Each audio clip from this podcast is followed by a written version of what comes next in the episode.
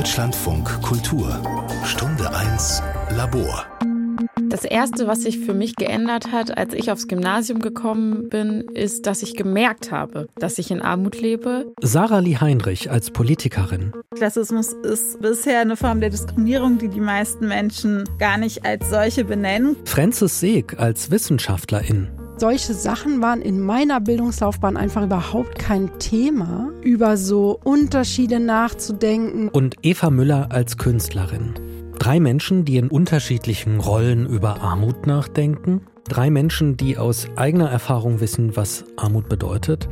Drei Menschen, mit denen ich rede. Über armutsbetroffene SchülerInnen und darüber, was Schule für armutsbetroffene SchülerInnen bedeutet. Hi, schön, dass ihr dabei seid. Ich bin Timo Grampes, bin Journalist, beschäftige mich mit Schule, Inklusion und insbesondere mit psychosozialen Beeinträchtigungen bei Kindern und Jugendlichen. Und drei Dinge sind mir wichtig, bevor es mit Sarah Lee Heinrich losgeht. Waren mir auch wichtig und Antrieb, das hier für euch zu machen. Erstens, es gibt viele, die es betrifft. Denn 2,88 Millionen Kinder und Jugendliche unter 18 in Deutschland, die gelten als armutsgefährdet. Mehr als jedes fünfte Kind also. Quelle Factsheet Kinder- und Jugendarmut in Deutschland, Bertelsmann Stiftung. Zweitens die Zusammenhänge zwischen Armut und Bildungsabschlüssen. Beispiel die Armutsgefährdung bei Kindern und Jugendlichen bis 18, die nimmt zu, wenn Eltern niedrigen Bildungsabschluss haben. Was heißt das? Das heißt hier höchstens Realschul ohne beruflichen Abschluss. Quelle Statistisches Bundesamt. Ja, und drittens für mich wichtig, und das verweist auf zweitens, das sind die Falltüren und Zwischentöne. Denn schon Abschlüsse als niedrig zu bezeichnen, das ist ja wertend. Und Abschluss X gleich Laufbahn Y und Teilhabe Z, das ist ein Zusammenhang, der auch gesellschaftlich gemacht wird. Das ist kein Naturgesetz. Ist Armut ja auch nicht. Und überhaupt, was ist verstehbar unter Armut? Was unter Bildung? Gefährdet Armut den Bildungserfolg oder sind es eher Stereotype, Vorurteile und Diskriminierung mit Blick auf Armut? Und was heißt Bildungserfolg? Sind das bestimmte Abschlüsse oder bedeutet das eher einen Lebensweg zu finden, der gut zur Person passt? Wir sprechen über Grundsätzliches hier und wir klappen Türen hinter Worten auf, auch die Falltüren. In drei Interviews, das erste mit Sarah Lee Heinrich, Ex-Bundessprecherin der Grünen Jugend. Sarah ist eine von, so wie ich das wahrnehme, wenigen PolitikerInnen, die öffentlich über ihre Armutsbetroffenheit sprechen, ohne gleichzeitig klarzumachen, das ist was, das ich hinter mir habe und meine Geschichte zeigt, alle können schaffen, wenn sie nur wollen. Ich habe bei ihr viele Zwischentöne gehört, das fand ich interessant und das Interview mit ihr, das hat die Überschrift Ressourcen. Hi. Dein Wunsch war es, über Ressourcen zu sprechen, über deine Zeit als Schülerin und zwar im Gymnasium, also die Zeit nach der Grundschule. Was hat sich denn im Übergang von der Grundschule zum Gymnasium geändert mit Blick auf Armut und mit Blick auf die Armut, die dich betroffen hat? Das Erste, was sich für mich geändert hat, als ich aufs Gymnasium gekommen bin, ist, dass ich gemerkt habe, dass ich in Armut lebe, weil andere um mich herum ganz offensichtlich nicht in Armut gelebt haben. Weil dann darüber geredet wurde, wo der nächste Skiurlaub ist und dass die Eltern doch so viel Geld verdienen. Und ob sie auch gesehen haben, dass da jemand C ähm, und A-Klamotten trägt, was ja mhm. ähm, abwertend gemeint war, weil alle zu Hollister gegangen sind. Also ich habe quasi äh, den Lebensunterschied viel stärker gemerkt, weil zumindest gefühlt mir alle viel unähnlicher waren als auf der Grundschule. Aber das ist ja erstmal eigentlich, ist das doch ernüchternd. Nee, das ist mir schon auch schwierig gefallen und hat auch zu Konflikten geführt, weil ich wollte natürlich nicht, äh, dass ähm, meine Armut auffällt auf dem Gymnasium. Und so habe ich mich mit meiner Mutter um jeden Cent gestritten, damit ich auch die guten Stabilo-Stifte habe, statt die Lidl- und Aldi-Stifte. Sei es drum. Das ist die eine Seite davon, wie ich Armut wahrgenommen habe und auch den Druck, den sozialen Druck, der damit einhergeht, wenn man zur Schule geht, der ihn auch ein bisschen davon ablenken kann, einfach nur zu lernen. Und auf der anderen Seite war das Gymnasium für mich aber auch eine gute Zeit. Ich bin froh, dass ich damals auf dieses Gymnasium gegangen bin, weil wenn auch eher durch Zufall ich auf Lehrerinnen gestoßen bin, die mich unterstützt haben in der Zeit, die vielleicht Potenziale erkannt haben, einmal häufiger, wenn ich schusselig war, ein Auge zugedrückt haben und äh, die mich zum Beispiel ermutigt haben, mich auf ein Stipendium zu bewerben, ohne dass ich vielleicht nicht so gut durch die Zeit gekommen wäre und auch kein gutes Abi geschrieben hätte, was ich am Ende doch gemacht habe. Also das sind diese Ressourcen mit Menschengesichtern, könnte man sagen, Mentorinnen oder Mentoren. Kannst du uns einen dieser Menschen vorstellen? Charakterattribute, Hobbys, Augenbrauen, was für ein Bild würdest du zeichnen? Das war mein Politiklehrer damals, äh, der dann auch die Schülervertretung gemacht hat. Und ähm, ich erinnere mich noch daran, wie ich mal zu ihm gekommen bin, weil es war gerade Berufsberatung und ich habe ihm so gesagt, ich arbeite jetzt darauf hin, ich werde jetzt irgendwie Lehrerin.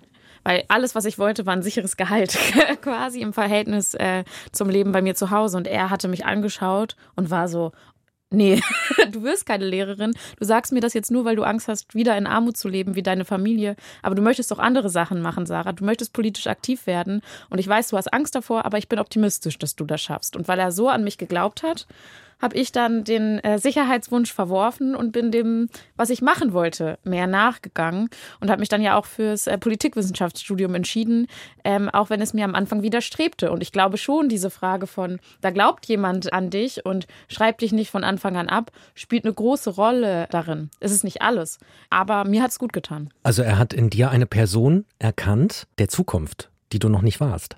Genau. Und ich hatte ja auch keine richtigen Bezugspunkte dazu. Ich bin die erste aus meiner Familie, die auf dem ersten Bildungsweg, eine Cousine jetzt auch, das freut mich sehr, studiert hat. Das heißt, ich wusste gar nicht, wie das ist und was das heißt. Und meine größte Sorge galt der Angst, weiter in Armut zu leben, auch wenn die Zeit auf dem Gymnasium vorbei ist. Und deswegen war für mich ja auch der Übergang vom Gymnasium ins Studium auch durchaus holprig, ähm, weil ich immer wieder von der Angst geplagt war, dass ich es dann doch nicht schaffe, studieren zu gehen. Und ich glaube, das ist eine Angst, die ganz viele Kinder und Jugendliche, die in Armut aufgewachsen sind, teilen. Und manchmal sagen Leute so, dass meine Biografie doch ein Beispiel dafür ist, dass es doch alle schaffen können. Weil ich habe es ja geschafft und ich bin da ja rausgekommen. Aber ich würde sagen, es war Glück. Und ich möchte eigentlich nicht, dass es von Glück abhängt. Nochmal zurück zu diesem Politiklehrer.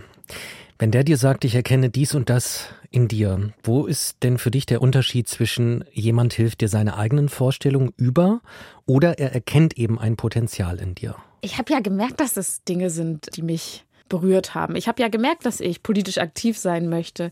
Ich habe ja gemerkt, dass ich große Wünsche und Träume hatte, aber sie haben nicht zu den Erfahrungen, die ich in der Kindheit und der Jugend gemacht habe, gepasst. Sie haben nicht zu der Angst gepasst, die man so hat, wenn die Waschmaschine zu Hause kaputt geht und man nicht weiß, wie man über den nächsten Monat kommt. Und deswegen habe ich einfach ein großes Sicherheitsbedürfnis. Und ich finde ein Sicherheitsbedürfnis auch nicht falsch. Ich wünsche nur allen jungen Menschen, dass sie unabhängig davon, was sie vielleicht für Ängste und Sorgen haben, den Bildungsweg gehen können, den sie möchten. Das heißt gar nicht unbedingt für alle Leute, studieren zu gehen oder ein Abi zu machen. Aber es das heißt schon, die Wahl zu haben. Und das hieß in deinem Fall, dass jemand etwas, was du gefühlt hast, benannt hat und dass dir das geholfen hat quasi. Um nochmal ein Bild von diesem Menschen zu haben, wie sah der aus? Seebär oder wie sah, wie sah der gute Herr aus? Er hatte so braune Haare, war so, ja, fällt mir schwer einfach so ein normaler Lehrer, so ein mittelalter normaler Lehrer. Ich hoffe, er hört's. äh, liebe Grüße, äh, falls äh, er dabei ist und war halt so ein umtriebiger Lehrer, der sich sehr für seine Schüler interessiert hat und versucht hat, in den viel zu kleinen Stundenplan genug Zeit einzubauen, um sich auch mit den Leuten darüber zu unterhalten, wie es ihnen geht. Das ist gar nicht so einfach. Ich glaube, das ist zum hm. Beispiel auch ein großes Problem am Bildungssystem, dass die einzelnen Bedürfnisse von jungen Menschen oft nicht unterkommen und dass die, die vielleicht gerade dieses eine Gespräch mehr brauchen oder die zum Beispiel die die eine Nachhilfestunde mehr brauchen, die es nochmal erklärt bekommen, dass die dann hinten runterfallen. Tauchte dieser Mensch später nochmal auf in einer Mentorenrolle oder war das etwas, was auf den schulischen Raum dann begrenzt war? Ach, wir sind immer noch im Kontakt ab und zu miteinander und das ist total schön. Jetzt ist ja das, was von außen kommt und ermutigt das eine, das andere kommt von innen. Was ist denn dein Anteil daran, dass es für dich letztendlich durch diese Schulzeit hindurch gut gelaufen ist? Worin lag deine Kraft? Also ehrlich gesagt finde ich es immer ein bisschen schwierig, darüber zu reden, was jetzt die eigene Kraft oder der eigene Antrieb war, weil ich total viele Freundinnen gehabt habe, zwischen Grundschule und Gymnasium beispielsweise. Ich hatte dann halt in der Grundschule gute Noten. Das ist manchmal aber auch eher Zufall, als dass man richtig viel gelernt hat. Und ich hatte Freunde, die hatten zwei und drei auf dem Zeugnis, die haben gar nicht erst eine Gymnasialempfehlung bekommen. Und dann saß ich in der fünften Klasse, aber mit Menschen in meiner Klasse, die zwei und dreien geschrieben hatten und die Gymnasialempfehlung bekommen hatten, deren Eltern aber auch Ärzte waren, wo sich die Lehrer vielleicht dachten, naja, dem Kind kann man die Nachhilfestunden ja noch bezahlen, damit es aufholen kann und dem anderen Kind nicht. Deswegen kann es gar nicht erst aufs Gymnasium kommen. Und ich weiß, dass ich mich angestrengt habe und ich freue mich auch, dass ich es geschafft habe. Aber mir widerstrebt es, diese äh, Geschichte ähm, auch über mein eigenes Leben so rum zu erzählen. Ich finde, es war viel Zufall und viel Glück, dass ich gut durch die Schulzeit gekommen bin. Dir widerstrebt es, das mit dem Kraftbegriff zu verbinden? mit dem eigenen Leistungsbegriff zu verbinden. Weil ich finde, A, Kinder ähm, sollten eigentlich gar nichts leisten müssen dafür, dass sie nicht in Armut leben und eine gute Bildung genießen können. Und B, weil es ganz viele Kinder gibt und Kinder und Jugendliche. Ich war zum Beispiel in einem äh, Stipendienprogramm, das hieß Ruhetalente. Da waren auch so Kinder und Jugendliche gefördert. Die haben ganz viel geleistet, nämlich weil sie sich um all die Geschwister zu Hause gekümmert haben und deswegen waren die Noten dann mhm. nicht so gut. Aber die hatten vielleicht nicht dieselben Bildungschancen wie ich. Und deswegen widerstrebt mir der Leistungsbegriff so sehr. Weil er einfach nicht umfassend genug ist, weil zum Beispiel eine Institution gar nicht erkennt, dass so eine Fürsorgeaufgabe zu Hause, die ja wiederum auch totale Überforderung bedeuten kann oder auch Schulabsentismus bedeuten kann, dass die gar nicht erkannt wird als Ressource. Ich würde auch einfach erstmal sagen, dass der Anspruch einer Gesellschaft nicht sein sollte, zu gucken, dass die Kinder bloß genug leisten, damit sie eine anständige Bildung bekommen können, sondern der Anspruch muss andersrum laufen, nämlich dass sich eine Gesellschaft fragen muss, was müssen wir Kindern und Jugendlichen eigentlich geben für eine glückliche Kindheit, eine glückliche Jugend, in denen sie sich ausprobieren können, Hobbys nachgehen können, ihre Talente und ihre Interessen erkennen können, um sich dann zu entscheiden, wo sie in der Gesellschaft mitwirken können. Und das mhm. geht ja komplett andersrum gerade. Ganz das, was junge Menschen erleben, ist totalen Druck im Bildungssystem. Viel zu wenig Zeit, um Dinge, die ihnen wichtig sind, grundlegend durchzubesprechen, dass sie in der vierten Klasse schon aussortiert werden und von ihren Freunden getrennt werden und man schon einsortiert in leistungsfähig und nicht leistungsfähig. Und ich glaube, das wirkt sich negativ auf eine ganze Generation aus. Und da sehe ich vor allem die Gesellschaft in der Bringschuld, das zu ändern und nicht unbedingt die Leistungsfähigkeit junger Menschen. Also es geht ganz viel um Rahmenbedingungen für dich, die sich ändern sollten. Und trotzdem würde ich gern noch auf diese einzelne Person kommen oder auf so einen Begriff wie Resilienz. Ja, dieses What doesn't kill you makes you stronger, ne? Also ich finde es blöd. Ich würde sagen, ja, ich hatte eine schwierige Zeit im Aufwachsen. Ich bin in Armut aufgewachsen. Das war nicht einfach. Ich bin da durchgekommen. Und natürlich fühle ich mich auf der einen Seite für andere größere Herausforderungen vielleicht gewappnet, weil ich schon einiges durchgemacht habe. Resilienz. Aber man nimmt auch seinen Schaden mit sich auf dieser Fahrt. Also mhm. nur darüber zu reden, dass äh, junge Menschen dann gestärkt daraus kommen. Junge Menschen können auch schon ganz schön angeknackst daraus kommen. Dass ich mich immer gefragt habe, ob ich denn genug bin, ob ich es aus der Armut rausschaffe, das hat sich jahrelang negativ auf mein eigenes Selbstwertgefühl ausgewirkt, auf eine Art und Weise, wie das Teile meiner Mitschüler auf diese Art und Weise nie erleben mussten. Und das heißt nicht, dass ich ihnen das nicht gönne. Ich hätte es mir selber gegönnt, das nicht zu erleben. Und deswegen ja, glaube ich, äh, resiliente, gesunde äh, junge Menschen schafft man dadurch, dass man ihnen eben nicht äh, dazu aussetzt, knapp an der Armut zu leben und ähm, dann danach darüber eine Geschichte zu erzählen, dass man dann stärker geworden ist. Ja, ich sehe, was ich da mitgenommen habe, aber ich sehe auch, wo es mir geschadet hat und wo es vielen anderen jungen Menschen gerade auch schadet. Und deswegen finde ich es wichtig, solche Begriffe so ein bisschen unter die Lupe zu nehmen. Ich habe nochmal nachgeschlagen, was die Resilienzforschung sagt, namentlich Wustmann, ja, das niedriger sozioökonomischer Status und chronische Armut zu Risikofaktoren für eine gesunde Entwicklung gehören. Sie sagt aber eben auch, namentlich Fröhlich Gildorf und Böse Rönnau, es sind immer diese Doppelnamen, dass eine psychisch gesunde Entwicklung trotz gravierender Belastung, also eine resiliente Entwicklung, dass die sehr viel Kraft benötigt. Das ist eben die quasi Anti-Beschönigung und Verkitschung ja dieses Resilienzbegriffs. Insofern du da mitgehen kannst, wie würdest du diese Kraft beschreiben, die es braucht? Naja, ich mag das Bild von so einem Hürdenlauf ähm, für ganz viele Kinder und Jugendliche. Klar, also alle kommen am Ende am Ziel an und ein paar Leute haben dann halt Stöcke, Steine oder hohe Hürden vor sich liegen. Und ähm, das, was Kinder und Jugendliche in Armut machen müssen, ist über diese Hürden dann auch noch zu springen, um am Ziel anzukommen. Und Kinder, die nicht in Armut aufwachsen, nicht auf dieselbe Art und Weise.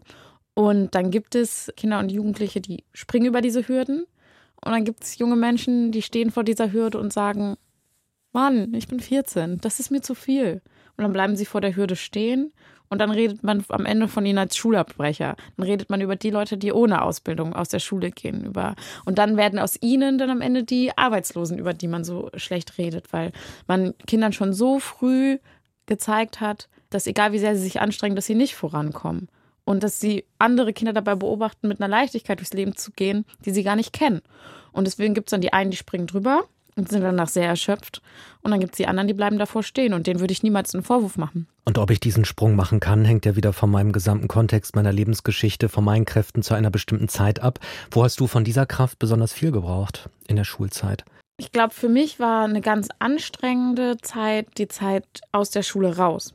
Also ich bin gut durch die Schule gekommen. Ich hatte immer eher gute Noten Und äh, dann habe ich, das ist tatsächlich auch der Tweet, mit dem ich damals das erste Mal viral gegangen bin, dann habe ich versucht herauszufinden, wie ich eigentlich ausziehen kann nach der Schule, um mein Studium zu beginnen ob ich noch ein FSJ machen kann.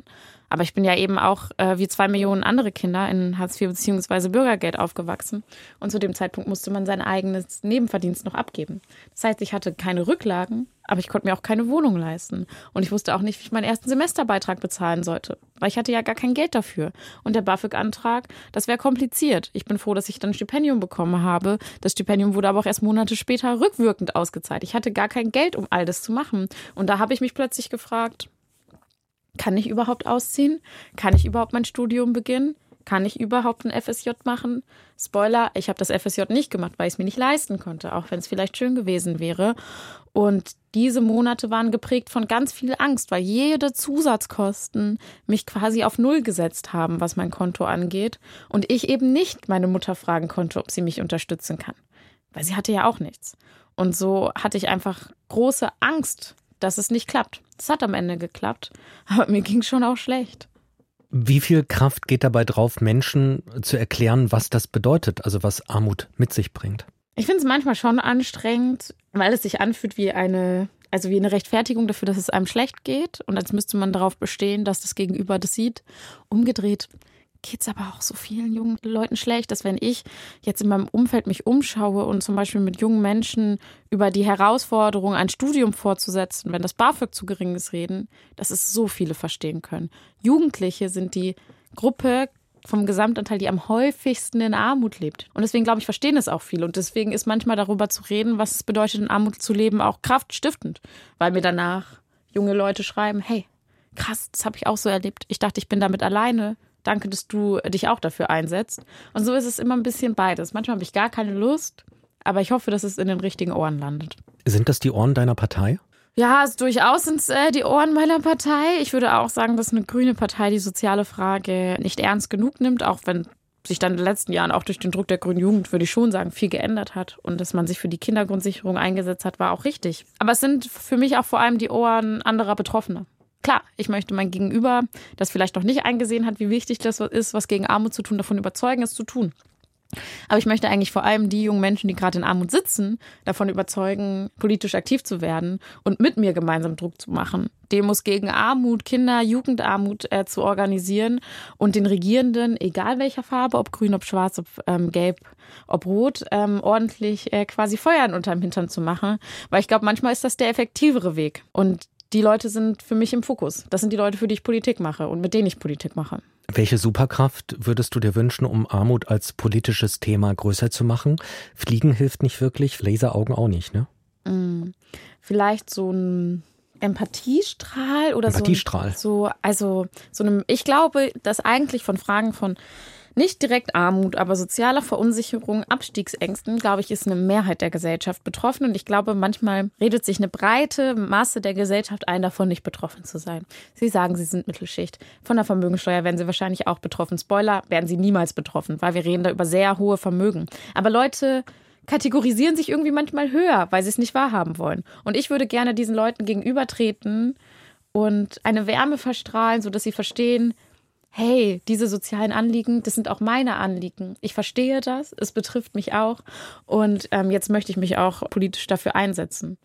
Weil ich glaube schon, dass so diese Verrohung vielleicht auch, die man gerade so erlebt, diese Kälte, die viel diskutiert wird über das gesellschaftliche Klima, das hat auch viel mit der sozialen Ungleichheit und Ängsten zu tun. Und ich glaube, wenn die Leute die Angst hätten, aufhören würden, quasi aufeinander loszugehen und äh, anfangen würden, gemeinsam politisch aktiv zu werden. Also seien das Leute, die zum Beispiel Angst haben, ihre Jobs zu verlieren, seien das junge Menschen, die nicht wissen, wie es weitergeht, für sie persönlich, seien das RentnerInnen, die nicht mit der Rente hinkommen. Das wäre eine ganz schön große soziale Bewegung. Und der Empathiestrahl als Augenlaser oder wie sollte es funktionieren? Ah, so ein Augenlaser stelle ich mir irgendwie ein bisschen gruselig vor, ehrlich gesagt. Vielleicht so eine Aura. Aura. So stelle ich es mir eher vor. So ja. Farbe? Rosa. Rosa. Gut. Wo verläuft für dich bei Armut oder verlief sie auch vielleicht in dieser Schulzeit, äh, wo verläuft da für dich die Grenze zwischen es wird eingegriffen, geholfen und unterstützt versus es wird bevormundet, klein gehalten, ja und eigentlich werden auch die Ressourcen, die eine Person hat, gar nicht genug erkannt? Ich glaube, ich persönlich war einfach immer froh um jede helfende Hand. Ich war immer eine sehr eigenständige junge Person. Ich glaube, das ist so, Kinder von alleinerziehenden Eltern kennen das. Deswegen habe ich manchmal zu sehr das Gefühl gehabt, dass ich mich um alles selber kümmern muss. Und in dem Moment, wo mir jemand die Hand ausgestreckt hat, dann wollte ich sie manchmal gar nicht erst nehmen, weil es mir irgendwie suspekt war. Und wenn Leute einfach an meiner Seite geblieben sind und mir signalisiert haben, Sarah, auf welchem Weg du dich auf jeden Fall als junge Person bewegst, wir unterstützen dich dabei, das hat mir immer viel bedeutet. Ich war ja auch in meinem Jugendzentrum in der Kirchgemeinde viel aktiv, war ja, habe ja auch quasi ähm, Jugendarbeit mitgemacht. Und das war für mich ein total wichtiger Ort. Da habe ich auch immer Unterstützung erfahren. Ich glaube, ich habe dann sehr positiven Zugang zu. Manchmal gibt es ja beim Rumwühlen in Unterlagen so Fundstücke aus der Schulzeit. Kleine Notizen, einen ermutigenden Brief, keine Ahnung, ich habe mal so in, in so einem Poesiealbum japanischen Haiku gefunden, laut als sehe sie ihres Käfigs Stäbe nicht singt die Nachtigall, stand da drin, wurde mir in der vierten Klasse reingeschrieben, habe ich kapiert, 15 Jahre später, glaube ich. Gibt sowas, sowas Schönes, woran du dich erinnerst aus der Schulzeit? so Erinnerungsmaterial von dem ersten Stipendium, in dem ich war, was so ein Schülerstipendium war. Da ging es gar nicht darum, so Geld zu bekommen, sondern so Beratung. Und ich habe etwas von diesen Beratungen auch genutzt, aber viel auch nicht. Ähm, das Wichtige ist, dass daran eine Erinnerung hängt, nämlich die Erinnerung, wie zwei Lehrer zu mir kamen und sagten, es gibt dieses Stipendiumprogramm. Ich war so interessant und sie waren so, du musst dich jetzt bewerben. Und ich war so, klar. Also ich habe das gar nicht so richtig ernst genommen. Und dann sagten sie irgendwann so, ja, also wir haben die Empfehlungsschreiben aber schon geschrieben. Du musst dich jetzt bewerben. Hier kannst du jetzt noch deinen Namen hinschreiben. Also sie haben es quasi mir bis vors Gesicht gehalten, weil sie wussten, dass ich es sonst nicht machen werde. Und diese Vehemenz, mit der sie quasi vor mir standen und gesagt haben, nein, Sarah, du hast es jetzt verdient, mal ordentlich gefördert zu werden. Das ist eine meiner liebsten Erinnerungen an die Schulzeit. Danke, dass du die mit uns geteilt hast. Gerne. Ja, noch leicht umnebelt von der rosa Aura der Empathie begrüße ich Mensch 2, Francis Seeg.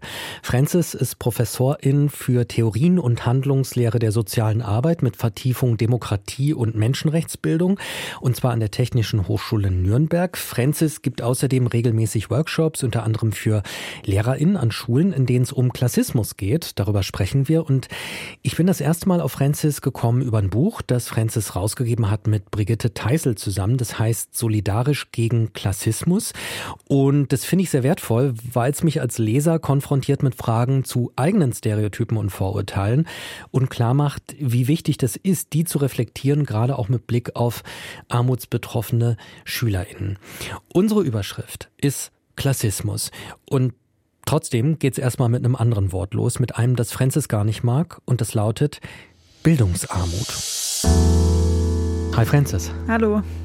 Was magst du am Begriff Bildungsarmut nicht? Ich habe sehr viele Fragen bei dem Begriff. Also um welche Bildung geht es? Geht es eher um Bildungszertifikate, also kann man dann eher von Bildungskapitalarmut sprechen. Also ich finde generell den Begriff Bildung immer schwierig oder ich frage mich dann immer, was meinen wir damit? Wer entscheidet, was Bildung ist? Geht es wirklich um Bildung oder geht es eher um anerkannte Bildungsabschlüsse und den fehlenden Zugang zu Bildungskapital oder zu anerkannten Bildungsabschlüssen? Das sind Begriffe, die ich persönlich besser finde, weil Menschen können sehr gebildet sein oder sich sehr viel ähm, mit unterschiedlichen Themen beschäftigen, sich Wissen aneignen und trotzdem keine anerkannten anerkannten Bildungsabschlüsse haben. Wobei der Begriff sich ja als relational versteht. Also dieser Begriff geht ja davon aus, es gibt einen defizitären Zustand, gemessen an der Norm, die gesellschaftlich definiert ist. Wieso ist er trotzdem unbrauchbar? Weil es ja eigentlich trotzdem nicht um Bildung geht im Sinne von der Fähigkeit, sich Themen anzueignen, sich für die Welt zu interessieren, sondern immer noch um Bildungszertifikate und Bildungswege, die, die man sozusagen erreicht. Aber ich glaube, der Begriff ist eher ähm, negativ konnotiert. Also ich weiß nicht, ob Menschen von sich aus sich als bildungsarm äh, bezeichnen würden. Ich finde, es schwingt gleich so ein negativer Stereotyp mit. Und ähm, natürlich wird auch das Thema Armut mit Bildung verknüpft in dem mhm. Begriff. Und da gibt es ja eh schon in der gesellschaftlichen Erzählung dieses Vorurteil, dass armutsbetroffene Menschen auch oft wenig Bildung hätten. Also ich plädiere da immer für eine stärkere Trennung von den Themen. Es ist ja jetzt ein Nachdenken über Worte, Worte, die, und da habe ich mich nochmal gefragt, was eigentlich beschreiben sollen. Ne? Äh, was ist Bildung? Eine Möglichkeit. Aber ich versuch's mal. Worte, die beschreiben, dass Armut ein erhöhtes Risiko dafür bedeuten kann, keinen Schulabschluss zu erreichen oder einen, der ein erhöhtes Risiko bedeutet, wenig Geld zu verdienen? Oder sprechen wir im Kern über strukturelle Diskriminierung, die Menschen in Armut betrifft, Chancen und Teilhabe verhindern? Und diese Sache mit den Schulabschlüssen und mit den Zertifikaten ist eigentlich nur eine logische, aber sehr weitreichende Folge dieser strukturellen Diskriminierung. Ja, also mir ist es immer wichtig, über strukturelle Machtverhältnisse zu sprechen. Also ich ähm, forsche schwerpunktmäßig jetzt zum Thema Klassismus, also Diskriminierung aufgrund von Klassenposition. Und das hängt ja auch mit der Frage zusammen, warum armutsbetroffene SchülerInnen weniger Möglichkeiten haben, Bildungszertifikate zu erlangen. Und was sind dafür die Gründe? Und wenn wir uns die Gründe anschauen, dann haben die auch ganz viel mit dem Klassismus des Bildungssystems zu tun, also klassistischen Einstellungen von LehrerInnen, die eben Schülerinnen aus der Armuts- und Arbeiterinnenklasse eben eher den Zugang verwehren und auch natürlich das Bildungssystem an sich, wo Schülerinnen sehr früh aussortiert werden, in unterschiedliche ähm, Schultypen gepackt werden. Also ich finde die Frage schon sehr wichtig, warum armutsbetroffene Menschen oft auch weniger Zugang zu Bildungskapital haben, aber die hat ja was mit den gesellschaftlichen Machtverhältnissen zu tun. Und auch eben mit dieser Frage, was wird überhaupt als Bildung anerkannt und wie wird Bildungskapital auch weitergegeben über Generationen und in Familien. Also ist Klassismus für dich ein wichtigeres Wort auch als diese Spezifizierung Bildungsarmut? Also eigentlich muss man das subsumieren unter Klassismus. Also die Gründe für Bildungsungerechtigkeit haben eben viel mit Klassismus zu tun und ja, Bildungsarmut. Ähm, es ist eben komplex, weil in der Forschung sehen wir ja auch, dass die Möglichkeit zum Beispiel zu studieren, ein Abitur zu machen, die hängt auch maßgeblich von den Bildungsabschlüssen der Eltern ab. Auch ähm, die Einkommenssituation spielt eine Rolle, aber auch aber ganz maßgeblich auch die Bildungszertifikate. Also auch Eltern, die beispielsweise gar nicht so viel ökonomisches Kapital haben, aber sehr viel kulturelles Kapital mitbringen in Form von ähm, Studienabschlüssen, Abitur, die geben auch dieses Kapital an ihre Kinder weiter. Also es spielt nicht nur das Einkommen und Vermögen spielt eine Rolle, sondern auch das Bildungskapital, das eine Familie bereits mitbringt. Was an diesem Thema ist erwartbar und was nicht? Das ist eine Frage, die ich mir manchmal auch stelle. Beispiel Bildungsmonitor 2020 war es, glaube ich, relativ viel zu elterlicher Unterstützung bei Hausaufgaben. Die in Anführungszeichen Überraschung, viel Unterstützung bei Eltern mit niedrigen Schulabschlüssen für die Kinder.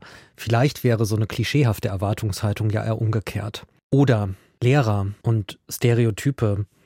Viel gesehen zu schlechtere Bewertungen für Kinder, die aus ärmeren Verhältnissen kommen, Einstellungen zum Beispiel zu messen von LehrerInnen gar nicht so einfach. Ähm, es ist natürlich korrekt, dass ähm, viele LehrerInnen vielleicht in offiziellen Umfragen vielleicht auch politisch korrekt antworten und ihre ähm, Einstellungen so nicht äußern. Aber es gibt doch äh, Studien, die das auch zeigen. Und ich gebe sehr viele Fortbildungen für SozialarbeiterInnen, ErzieherInnen und auch LehrerInnen und muss auch sagen, dass eigentlich in jeder Fortbildung Lehrerinnen auch klassistische Aussagen ganz klar äußern, sich das auch trauen und auch sagen, sie unterstützen ungerne die Kinder, die aus Familien kommen, wo ihnen eh alles vom Staat bezahlt wird. Sie würden lieber die ähm, Kinder unterstützen aus den Familien, die auch wirklich arbeiten. Also das wird schon ganz offen gesagt, gerade Vorurteile gegenüber Familien, die in der Grundsicherung sind, die Sozialleistung beziehen, die müssen sich ja dann auch outen im Kontext Schule. Also die wenn die eine Unterstützung äh, bekommen wollen, also einen Zuschuss für Klassenfahrten zum Beispiel, dann müssen sie das ja offenlegen. Das heißt, die LehrerInnen wissen ganz genau, wo die Kinder im Grundsicherungsbezug aufwachsen und das kann massive Benachteiligung bedeuten. Und anders wie bei anderen Diskriminierungsformen erlebe ich schon, dass beim Thema Klassismus, dass da auch ganz offen das ausgepackt wird. Und das sind auch Fortbildungen ähm, zum Thema Klassismus, wo die mich einladen und wo die explizit Lust haben, sich mit dem Thema zu beschäftigen. Wie erklärst du dir die Diskrepanz zwischen ich lade dich ein zu einer Veranstaltung über Klassismus und äußere mich klassistisch? Ich glaube, das ist einfach, weil Klassismus ähm, immer noch eine vergessene Diskriminierungsform ist. Also Klassismus ist nicht verankert im allgemeinen Gleichbehandlungsgesetz. Klassismus ist bisher eine Form der Diskriminierung, die die meisten Menschen gar nicht als solche benennen können und wo sehr viel auch noch normal ist an Aussagen. Also es fängt ja schon an äh, bei dem Begriff asozial. Der Begriff asozial, der kommt ja aus dem Nationalsozialismus, der wurde verwendet. Es gab den schwarzen Winkel. unter dem sogenannte asoziale Menschen äh, verfolgt und ermordet wurden in der sogenannten Aktion Arbeit scheu reich. Also es ist ein nationalsozialistischer Begriff. Da waren auch viele Jugendliche betroffen, die in der Jugendhilfe waren oder Bettler in wohnungslose Menschen. Und der Begriff wird ja auch heutzutage noch verwendet. Also Asi ist ein Schimpfwort, das höre ich oft. Es sagen auch Menschen, die sich eigentlich mit der Geschichte des Nationalsozialismus sehr viel auseinandergesetzt haben. Und so ist es eben bei äh, Klassismus ganz häufig, dass Bewusstsein da gar nicht da ist. Und manchmal denken auch Menschen bei solchen Fortbildungen, also dass aus einem klassistischen Motiv heraus die Fortbildung besucht wird, also äh, nach dem Motto, wie kriegen wir mehr ähm, Grundsicherungsbezieherinnen in unsere Philharmonie. Also wenn ich jetzt mal ein Beispiel aus dem Kulturbereich mhm. bekomme. Die interessieren sich ja alle nicht für Hochkultur. Wie kriegt man die? Oder es ist auch ein Beispiel, sollte man nicht äh, mehr Arbeiterkinder in ähm, Musicals oder in Theatereinrichtungen da Ausflüge organisieren, weil die haben ja keinen Bezug vom Elternhaus her. Also so solche Fragen kommen dann oft, wo dann schon die Annahme dahinter steht, nur weil die Eltern nicht studiert haben, interessieren die sich angeblich nicht für Kultur und für Bildung und alle Menschen müssten auch diese Hochkultureinrichtung besuchen und nur dann wäre man irgendwie ein vollständiger Mensch. Und also bei Klassismus geht es ja dann eher darum, die eigenen Vorurteile und auch das eigene klassistische Handeln zu überprüfen und nicht zu schauen, wie kriegt man mehr Arbeiterkinder in die Philharmonie, aber so mit der Intention gehen. Wie kriegt man mehr Seminarteilnehmer in, in die Selbstreflexion? Wäre ja, die Frage. das ist eine große Frage. Wie begreift man erstmal, was Klassismus bedeutet, also als Diskriminierungsform und wie schafft man es, Menschen zu motivieren, sich wirklich radikal auch selbst zu hinterfragen? Wie schafft man das? Es ist ja, prinzipiell ist es ja auch nicht einfach. Also ich bin ja auch selbst pädagogisch tätig und sich wirklich nicht beeindrucken zu lassen, zum Beispiel von der Art, wie jemand spricht. Ob jemand sehr ausschweifend spricht, mit sehr vielen Fremdwörtern und Fachbegriffen und also unbeeindruckt auf das zu schauen, was da wirklich gesagt wird, ist ja auch nicht ähm, einfach. Also wir werden ja auch so trainiert, dass wir eine ganz bestimmte bürgerliche Art zu sprechen erstmal als gebildeter wahrnehmen und eine andere Art zu sprechen, dann fängt es auch an mit Dialekten oder Ausdrucksweisen, die dann eher als weniger gebildet gelten. Und da muss man recht radikal ganz viel verlernen, was man beigebracht bekommt. Arbeit am Habitus. Genau, Habitus, äh, wir, wir, nennen es dann auch Habitusreflexivität zum Beispiel, dass man erstmal anfängt zu verstehen, also mit welchem Klassenhabitus, mit welchem Klassenauftreten wurde man geprägt und welches wird auch in den Bildungsinstitutionen als Norm gesetzt, welches wird gelehrt, an welches soll man sich auch anpassen und das zu reflektieren und da mehr Flexibilität zu bekommen oder das zu hinterfragen. Kinder und Jugendliche erleben ja in Schule eigentlich eine permanente psychische Herausforderung durch Bildungsprozesse, weil sie ständig konfrontiert werden mit neuen Einsichten oder Einsichten, die ihren gelernten Einsichten widersprechen. Krise kann man das auch nennen oder die Aufgabe von PädagogInnen könnte stellvertretende Krisenbewältigung sein, heißt es auch manchmal. Also Kinder und Jugendliche in diesem Prozess zu begleiten, der eine permanente Herausforderung ist, egal ob die das wollen oder nicht. Wenn man sich anguckt, dass das für die SchülerInnen eigentlich ein selbstverständlicher und unfreiwilliger Prozess ist, wie weit liegt das von einer Reflexionsbereitschaft, Selbstreflexionsbereitschaft von LehrerInnen weg oder müsste das nicht eigentlich eine Steilvorlage und Selbstverpflichtung mehr sein? Erstmal würde ich die Frage stellen, wie ermöglicht man überhaupt Lernen und wie kann man eher als Lernbegleitung Bildungsprozesse mit anstoßen und leider ist Schule an sich natürlich ein System, wo es auch sehr stark um Bewertung geht, um Kontrolle geht. Es gibt immer noch sehr viele autoritäre Strukturen, die Lernen eigentlich verunmöglichen, also selbstgesteuertes Lernen. Und ich finde da immer die Ansätze der Demokratiebildung, der Demokratiepädagogik spannend, wo es eher darum geht, wie kann man ähm, Demokratisierung auch in Schulen vorantreiben, Schülerinnen mehr ermöglichen, auch selbst zu entscheiden, was sie lernen möchten und wie sie lernen möchten, da Hierarchien abbauen. Und das ist natürlich aber wieder erschwert durch diese ganze Frage von Kapital. Also, dass es am Ende auch immer um das Erlangen von Bildungskapital geht, was dann später im Leben einfach beeinflusst, wie viel man verdienen kann, welche Möglichkeiten man im Leben hat, welche Machtposition man auch erreichen wird.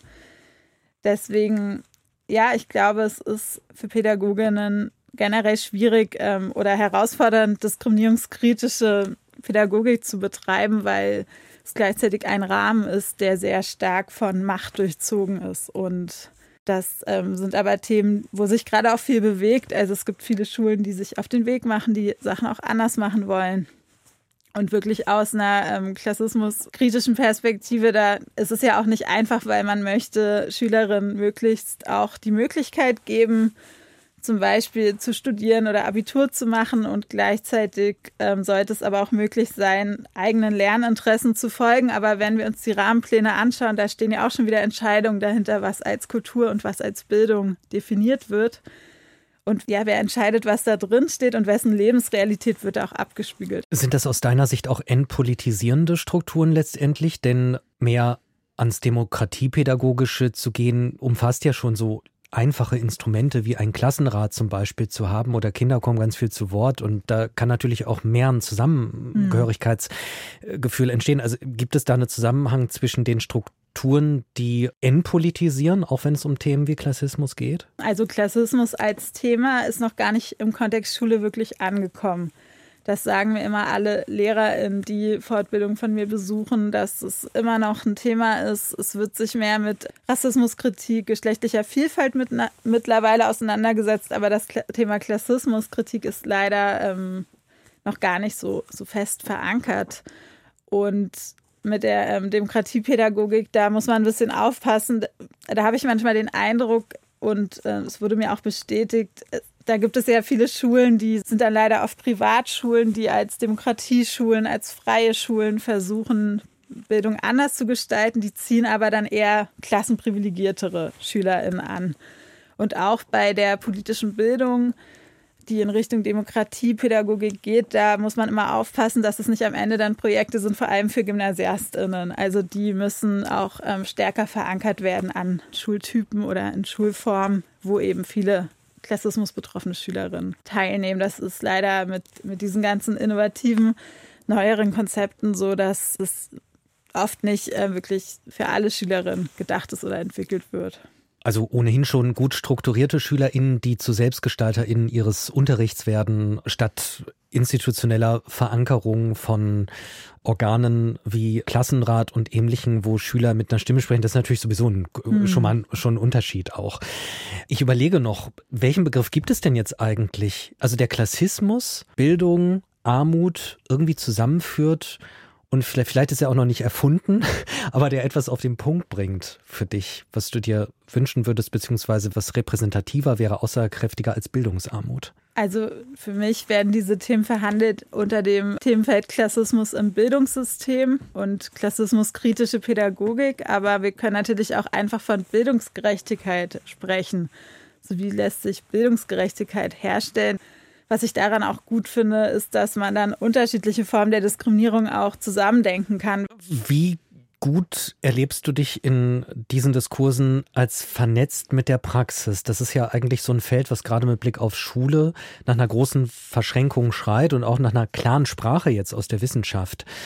Wie gut siehst du diese Verknüpfung aufgestellt? Ja, also ich bin stärker verortet. Ähm, ich habe ja auch die Professur für soziale Arbeit. Also ich bin stärker verortet in der sozialen Arbeit, also im Kontext von Jugendhilfe ähm, oder politischer Bildung. Ich bin auch viel vernetzt mit Menschen aus der ähm, Wohnungslosenhilfe. Also ich persönlich verorte mich stärker im Feld der Demokratie und Menschenrechtsbildung in der sozialen Arbeit, bin aber auch oft zu Gast bei Fachtagungen an Schulen, bei ähm, pädagogischen Veranstaltungen. Da kriege ich die Rückmeldung, dass Klassismus als Thema für viele ganz neu ist, dass es da noch nicht so viele Angebote gibt. Es geht dann meistens auf die Initiative von einzelnen LehrerInnen zurück, die selbst Klassismus erlebt haben, also ArbeiterInnen-Kinder, die dann LehrerInnen geworden sind und jetzt gerne dazu Fortbildung organisieren möchten oder einen Fachtag. Also es ist noch nicht institutionalisiert, das sind meistens einzelne LehrerInnen, die, die das vorantreiben. Insofern glaube ich, dass die Vernetzung noch nicht ganz so, so gut ist oder es gibt da auch recht viele Widerstände, sich wirklich mit dem Thema auch auseinanderzusetzen. Das ist in der sozialen Arbeit, da ist auch im Studium die Selbstreflexion, die Reflexion der eigenen Haltung, des eigenen professionellen Handelns ist ganz zentral. Und das ist, ähm, soweit ich das äh, überschauen kann, im, im Lehramtsstudium, da geht es immer noch sehr viel um die Vermittlung von theoretischen Inhalten. Und gerne verweise ich generell auf die Arbeiten von Andreas Kemper, der da ganz wichtige Forschung und Praxisarbeit auch leistet. Danke, Francis. Danke. Ja, Service zum Abschluss. Ende mit Lektüreempfehlung. Und ich hätte auch noch eine, die zu Mensch 3 führt. Eva Müller. Eva hat eine Graphic Novel gezeichnet darüber, wie sie Armut erlebt hat, als Kind, als Jugendliche, als junge Erwachsene. Diese Graphic Novel heißt Scheiblettenkind, angelehnt an den berühmten Scheiblettenkäse und weil es den als Luxus früher bei ihr zu Hause gab. Ich durfte mit ihr schon mal drüber sprechen, aber für meinen Geschmack war das viel zu kurz, denn dieses Buch, das hat sehr viele zauberhafte Details. Dazu gehört eine Schlange, über die noch zu reden sein wird. Dazu gehört aber auch ein ganz bestimmter Tuschkasten, der für Eva das wichtigste Bild ist und mit dem wir einsteigen in unser Gespräch über Scham und Zweifel. Hi Eva. Hi, Timo. Du hast als erstes an einen Tuschkasten gedacht und zwar an einen von Pelikan. Warum? Ich habe an der HAW hier in Hamburg Illustration studiert. Das ist ein Studiengang, wo man eine relativ aufwendige Aufnahmeprüfung machen muss. Also man muss erst eine Mappe abgeben, dann wird die geprüft, dann wird man, wenn man eine der Glücklichen ist, zu einer Aufnahmeprüfung eingeladen, die fast eine ganze Woche geht, auf jeden Fall mehrere Tage. Und ein Teil dieser Aufnahmeprüfung war die Malerei. Und ich habe halt so ein bisschen Comics gezeichnet und so Punkrock-Flyer und so vorher. Damit habe ich mich auch beworben. Malerei, keine Ahnung, hatte ich nie mit zu tun. Und dann saß ich in dieser Malereiprüfung, man sollte halt Farben mitbringen. Und ich hatte halt einen Pelikan-Farbmalkasten dabei, weil ich einfach keine Ahnung von Malerei hatte und um mich rum war halt alles voll mit Leuten, die so Gouache-Farben hatten. Gouache-Farben? Ja, das ist so eine Art der Farben. Ich habe immer noch nicht so viel Ahnung von Malerei, aber das sind auf jeden Fall Farben, die man nutzt und so ganz viele teure Pinseln mit Echthaar und ja, so viele tolle Utensilien und Sachen und ich saß halt da mit einem Pelikan-Malfarbkasten im, im, im Angesicht dieses äh, fancy Shit, würde ich es vielleicht Genau. nennen. Und ich habe mich dann mega schlecht gefühlt. Was aber interessant ist, ist, ein Jahr später konnte man, die, diese Prüfung wird benotet und man konnte ein Jahr später die Noten einsehen. Und in der Malerei, es waren vier Teile, einer davon war Malerei. In der Malerei habe ich die beste Note bekommen. Wofür steht dieser Tuschkasten für dich sinnbildlich? Ja, ich habe mich so geschämt, einfach. Also das steht für mich echt für sowas wie Bildungsunterschiede. Also die Leute, die da waren, die waren viel jünger als ich. Ich war auch schon voll alt, weil ich vorher schon viele andere Sachen gemacht habe, bevor ich mich getraut habe, in Richtung Kunst zu gehen. Und die Leute kamen halt von ihren Gymnasien oft und die hatten halt da Kunstleistungskurs. Die haben bezahlte Mappen-Vorbereitungskurse gemacht nach dem Abi, um diese Prüfung zu schaffen. Und haben da malen gelernt und mit Farben umgehen und so. Und für mich steht dieser Farbkasten halt echt für eine Bildungslücke bei mir. Also ich war kurz davor, da nicht mehr hinzugehen am nächsten Tag. Hast du aber doch gemacht. Ja, meine Freunde haben mich auch bearbeitet, meine WG und so. Und ich musste mich auch selber bearbeiten. Und du Genau. bist ja auch mit den Mitteln dahingegangen, die dir zur Verfügung standen, die deine Idee waren und wie sich dann rausgestellt hat, spätestens eben ein Jahr danach, mit denen du ja sehr richtig gelegen hast. Ja, es kam da gar nicht so drauf an dann in dem Moment. Ich habe mehr Talent als die anderen. Ist das eine zulässige Erklärung? Nee, glaube ich nicht. Ich glaube, es ist äh, Zufall und Glück. Mir ist was Gutes eingefallen. Warum ist Talent kein Kriterium? Das ist ja immer so ein bisschen verklärt, sowieso in der Kunst, dass das so die talentierten Genies und so sind, die es schaffen und bei denen das gut läuft. Aber das ist halt Konstrukt. Das setzt sich aus vielen verschiedenen Dingen zusammen, warum das gut bewertet wird. Aber es hat schon auch was mit dir zu tun. Ganz bestimmt. Was man vielleicht sagen muss, ist, dass ich ein Talent habe, mit dem, was ich habe, das Möglichste rauszuholen. Wenn du von dieser Situation, also von dieser Aufnahmeprüfung für dein Studium, für dein Illustrationsstudium, wenn du dann ein paar Jahre zurückdenkst und deinem Schul-Eva-Ich erzählst, du wirst Illustration studieren. Was sagt dann dein Schul-Eva-Ich? Niemals hätte ich das gedacht. Also niemals, sagt mein Schullehrer. Ich. Das war es, nur dieses eine Wort. Das Ding ist, dass ich schon immer daran interessiert war, Kunst zu machen und den ganzen Tag in meinem Zimmer saß und gebastelt und geschnipselt habe und gezeichnet und geschrieben. Aber das war nie eine Option. Ich erinnere mich noch sehr gut, als ich in der Realschule war, konnte man wählen in der, glaube ich, siebten oder achten Klasse zwischen verschiedenen Wahlfächern und ich wollte Kunst machen und kochen. Das weiß ich noch. Und meine Mutter hat mir das komplett verboten. Also es ging gar nicht für die. Ich musste Maschine schreiben lernen. Ich habe zehn Finger Maschine schreiben da gelernt, noch in den 90ern. Und Französisch, wo ich super schlecht war. Weil die Idee war, das ist das, was du liefern musst. Und das, was du liefern musst, das muss nichts mit dem zu tun haben, was deiner inneren Stimme folgt? Genau, sondern das ist was, was nützlich ist. Was nützlich ist für meine Zukunft. Wenn ich schon jetzt die Möglichkeit zu den Zugang zu Bildung habe, mehr als meine Eltern, mhm. dann soll ich das auch nutzen sozusagen und nicht für so einen Quatsch wie Kunst verplempern. Aber Kochen war ja auch Quatsch. Genau. Das kann ich ja zu Hause lernen mit meiner Oma oder so, ne? Da brauche ich nicht für in die Schule gehen. Das war für meine Mutter totaler Unsinn. Und die hat den Zettel nicht unterschrieben. Ich weiß noch, dass das echt auch ein sehr großer Konflikt zwischen uns zu Hause war, der auch ehrlich gesagt bis heute noch so ein bisschen in mir schwelt. Was heißt das? Dass ich das schon öfter immer mal wieder einwerfe. Das, für mich war das so der Beginn meines Wegs, wo ich hätte in Richtung Kunst schon früher gehen können. Vielleicht ist das Quatsch. Ich meine, Realschul-Wahlpflichtfach, äh, vielleicht hätte das nichts äh, jetzt verändert, aber vielleicht ja doch. Und da habe ich schon immer noch so ein bisschen Gram gegen meine Eltern, dass sie mich da nicht haben äh, meinen Weg gehen lassen, sondern einen Weg sich für mich vorgestellt haben, der halt in ihren Augen sinnvoll ist. Könnte ja so einem Gedanken folgen wie, du sollst es anders oder besser haben, als wir das hatten und dich ja. davon absetzen.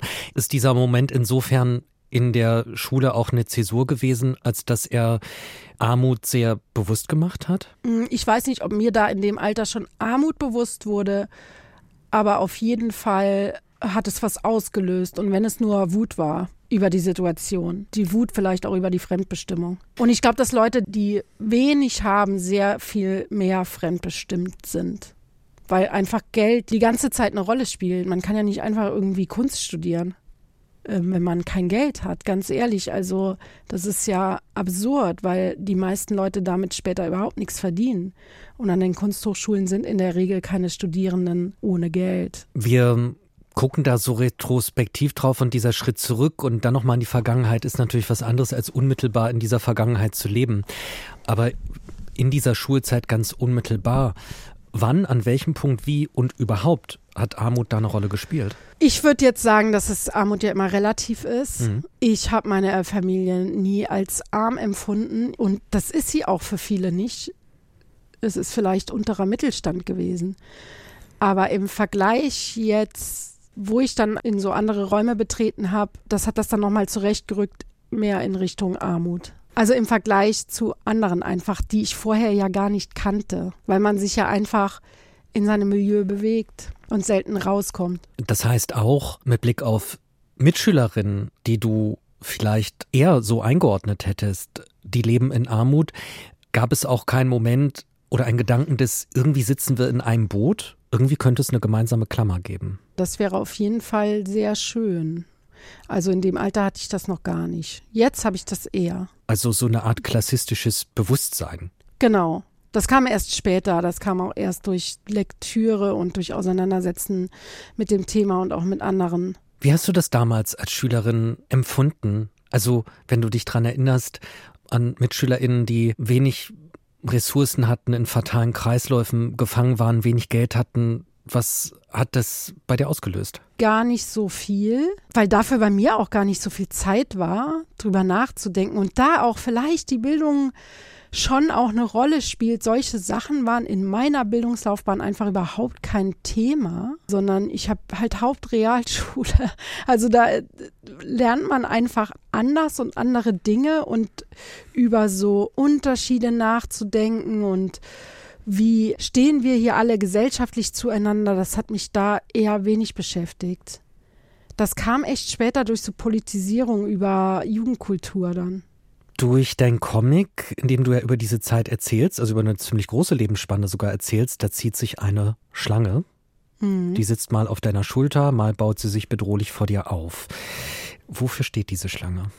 In meinem Buch steht die auch für die Scham, für so soziale Scham ganz klar, aber auch für Ängste, die damit verbunden sind, neue Wege zu beschreiten. Ja. Du stehst in einer Situation zum Beispiel vor dieser Prüfung mit deiner Mappe, also an der Hochschule für das Illustrationsstudium und diese Schlange sagt dir, du hast die kleinste Mappe oder mhm. wertet dich äußerlich ab. Sie mhm. sagt, Zitat, du siehst aus wie ein Bauer. Also sie wertet dich ab wie hat sie denn beeinflusst, was du Menschen zuschreibst und wie du Menschen wahrnimmst? Also ich muss ehrlich sagen, das ist immer noch da. Ich habe das immer noch. Ich glaube auch nicht, dass es weggeht. Ich habe damit meinen Frieden gemacht. Und vielleicht, was, wenn ich so in der Bahn sitze und um mich rum sitzen so Frauen, die sehr hübsch sind mit gemachten Fingernägeln und so, dann habe ich auf jeden Fall, werte ich mich immer schnell ab.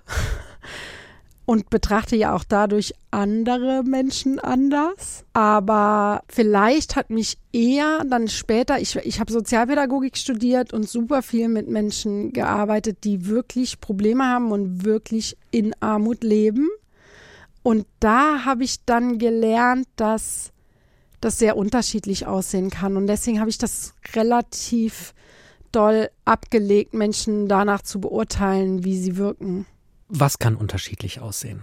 Wenn wir jetzt über Armut sprechen, kann Armut sehr unterschiedlich mhm. aussehen. Mhm. Also es können auch Leute arm sein, die man auf den ersten Blick nicht erkennt. Also gerade wenn es um ältere Menschen geht, ist das, finde ich das sehr, sehr klar. Du hast gerade von wirklicher Armut gesprochen. Was wäre denn unwirkliche Armut? Genau, das ist nicht so, das ist, war jetzt nicht so gut ausgedrückt, weil das nicht so einfach zu greifen ist. Aber Armut ist ja sehr relativ zu dem, in welcher Gesellschaft man sich bewegt und wo man steht.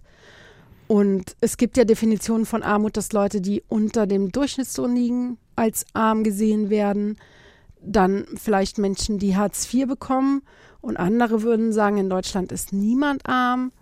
Und wieder andere würden sagen, Menschen, die kein Zuhause haben, kein Obdach, die sind arm. Deswegen ist es immer sehr relativ.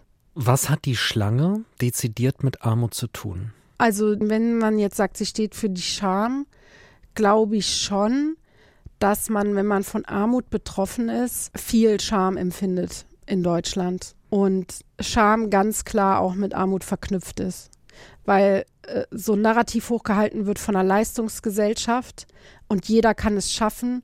Und wenn man arm ist und es nicht schafft, ist man faul und selber schuld. Das ist ja das Narrativ. Man liest es ständig überall. Wenn man Kommentare in sozialen Medien liest, ist es wirklich allgegenwärtig. Und das ist einfach eine Lüge. Das stimmt einfach nicht. Es hat ganz viel mit Chancen und Möglichkeiten und Zufällen im Leben zu tun, ob man es schafft oder nicht, aus einer Armut rauszukommen. Und eine alleinerziehende Mutter hat da eine, kaum eine Chance. Das heißt, die Schlange könnte lesbar sein als eine Gesellschaft, die arme Menschen diskriminiert, die sie ja. ausgrenzt? Ja, weil die Scham kommt davon, dass es auch die andere Seite gibt. Wann ist sie eigentlich zum ersten Mal aufgetaucht? Ich kann den Zeitpunkt nicht genau festmachen. Ich habe mir im Buch explizit den ersten Job, das ist eine Pommesbude, ausgesucht, weil dadurch, dass die Protagonistin sehr früh arbeiten gehen musste, damit es irgendwie zu Hause funktioniert, große Unterschiede zu anderen deutlich wurden, die das nicht müssen. Hat die Schlange eigentlich einen Namen? Hm, nee. Was macht sie groß? Ähm, ja, so Situationen, in denen sie groß werden kann. Sie ist jetzt nicht mehr groß in meinem Leben, weil ich äh, selten in Situationen bin, die das zulassen. Vielleicht auch, weil ich besser aufgestellt bin. Bin gut versorgt, sag ich mal. Wie machst du sie denn klein? Äh, mit Psychotherapie. Mhm. Richtig. Tatsächlich, ja. Nie zu vernachlässigen. Zum Beispiel. Also das ist ein großer Faktor, ne? Und auch mit politischer Arbeit natürlich, mit der Erkenntnis, dass die Leistungsgesellschaft so nicht existiert, wie sie immer gepredigt wird. Das ist politische Erkenntnis und nicht psychologische. Also das Psychologische, das bedeutet ja immer, ja, ist, äh, du bist dafür selber verantwortlich, geh halt in Therapie und dann wird's schon. Das ist, glaube ich, nicht die Lösung. Es muss, glaube ich, eine gesellschaftliche geben. Welche Rolle spielt denn bei der Kleinmachung der Schlange beruflich dokumentierter, also quasi nach außen messbarer Erfolg? Es ist schon auch ein Faktor. Auf jeden Fall. Also jetzt in meinem Leben ist ganz klar, dass ich mich gerade echt gut aufgestellt fühle beruflich. Ich habe ein erfolgreiches Buch gemacht, habe gute Jobs, die gut bezahlt sind, meine Tagessätze steigen und natürlich gibt es auch Sicherheit und Sicherheit lässt einen entspannen und entspannen lässt einen selbstbewusster sein. Und trotzdem ist diese Schlange ja verinnerlicht, hast du gesagt. Inwiefern lebt sie noch? Naja, ich würde sagen, das ist immer da das hat auch nicht nur Schlechtes, weil ich, hm, wir haben ja eben über den Blick auf andere gesprochen. Ich habe dadurch auch, glaube ich, ein, oder Menschen, die von Armut betroffen waren oder sind, vor allem aber vielleicht waren, haben schon auch einen empathischeren Blick auf andere, die in der Situation sind. Weil man einfach Erfahrung teilt und eben weiß, dass die Person nicht faul ist und selber schuld in den meisten Fällen. Was ist das Wertvolle an Selbstzweifeln? Naja, es ist ja schon immer gut, sich kritisch zu überprüfen. Also wenn man keine Selbstzweifel hätte, kippt das ja in überhöhtes Ego vielleicht. Also ich bin schon sehr froh um meine Selbstzweifel. Wenn die allerdings überhand nehmen, dann blockieren sie ja nur noch. Was hat es dir gegeben, deine Geschichte mit diesen Zweifeln, verkörpert durch die Schlange, in Kunst zu gießen? Ich kenne schon Beispiele, die das machen. Äh, aus der französischen zeitgenössischen Literatur, da wurde ich sehr beeinflusst von, von Didier Eribon, von Annie Arnaud und so. Das sind so Vorbilder für diese Art des Schreibens. Und ähm, was es mir persönlich gegeben hat, ist nochmal politischer zu werden in die Richtung, nochmal tiefer in das Thema einzusteigen und nochmal mehr über Gesellschaft und wie sie funktioniert und wie man vielleicht umverteilen könnte, nachzudenken. Was sagst du denen, die nachdenken über das Thema, weil sie selbst betroffen sind und die an sich zweifeln? Denen würde ich sagen, dass ich Verständnis habe und dass sie nicht selber schuld sind. und wenn ich das begriffen habe, es ist nicht meine Schuld, was ist der nächste Schritt? Ich glaube, dass das sehr empowernd sein kann. Und ich glaube, dass man sich dann vielleicht politisch und solidarisch miteinander organisieren kann, anstatt aufeinander einzuschlagen. Das, also dadurch, dass man andere für faul hält oder für weniger wert oder so, ist ja auch ein solidarisches Zusammensein schwer möglich. Danke, Eva. Gerne. Nicht aufeinander einschlagen, das ist hoffentlich ein würdiges Ende dieses Nachdenkens über Schule, Schülerinnen und Armut, produziert für Deutschlandfunk Kultur im Januar 2024. Vielen Dank an Eva Müller, Francis Seeg und Sarah Lee Heinrich, an Thorsten Janczek für die Redaktion und Raumgebung dieses Themas und an euch fürs Hören und euer Interesse. Ich bin Timo Grampes und sage gerne weiterverbreiten und auf Wiederhören.